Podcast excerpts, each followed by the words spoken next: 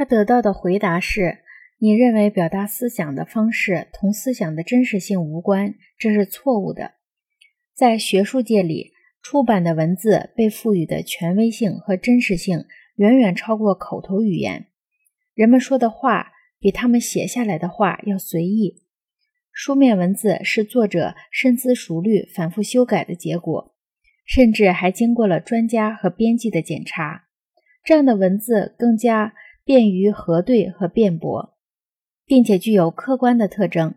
这就是为什么你在论文中称自己为本调查者，而不是自己的名字。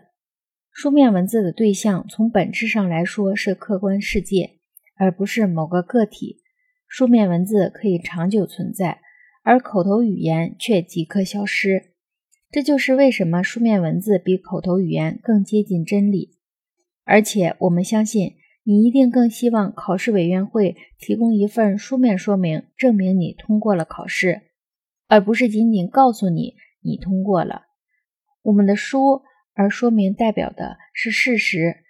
而我们的口头通知却只是一个传言。除了证明将按照委员会的意见做出修改之外，该考生很明智的没有再说什么。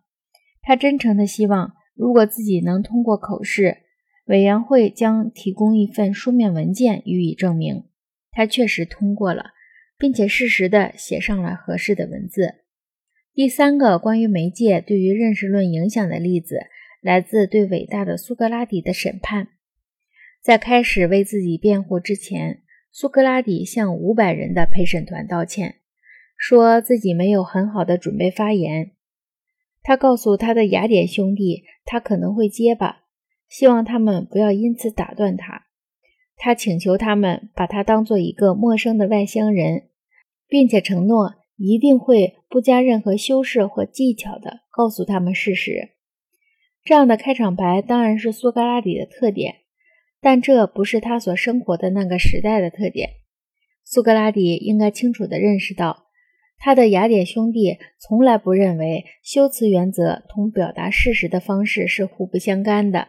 像我们这样的人，在苏格拉底的请求中可以找到很多意趣，因为我们习惯于把修辞当作语言的一种装饰品，往往显得娇饰、肤浅和多余。但是对于发明修辞的人，对于那些公元前五世纪希腊的诡辩家以及他们以及他们的后裔，修辞不仅仅是戏剧表现的一个修辞不仅仅是戏剧表现的一个机会，而且是组织证据的不可或缺的方式，因而也是交流事实的方式。修辞不仅仅是雅典教育中关键部分，远比哲学重要，而且是一种重要的艺术方式。对于希腊人来说，修辞是口头写作的一种形式。虽然它往往具有口头表演的性质，它揭示真理的力量最终存在于书面文字有序展开论点的力量之中。尽管苏格拉底本人驳斥这种观点，我们可以从他的请求中猜测出来，但他的同时代人相信修辞是正确的观点，得以被发现和阐明的正确途径。忽视修辞原则，杂乱无章地表达自己的思想，缺乏正确的重点和得体的激情，都会被认为是有辱听众智力或者暗示说话人自己的错误。所以，我们可以假定，二百八十个陪审员之所以投票宣判苏格拉底有罪，是因为他的态度同所陈述的事实不相吻合，而他们认为这两者是密切相关的。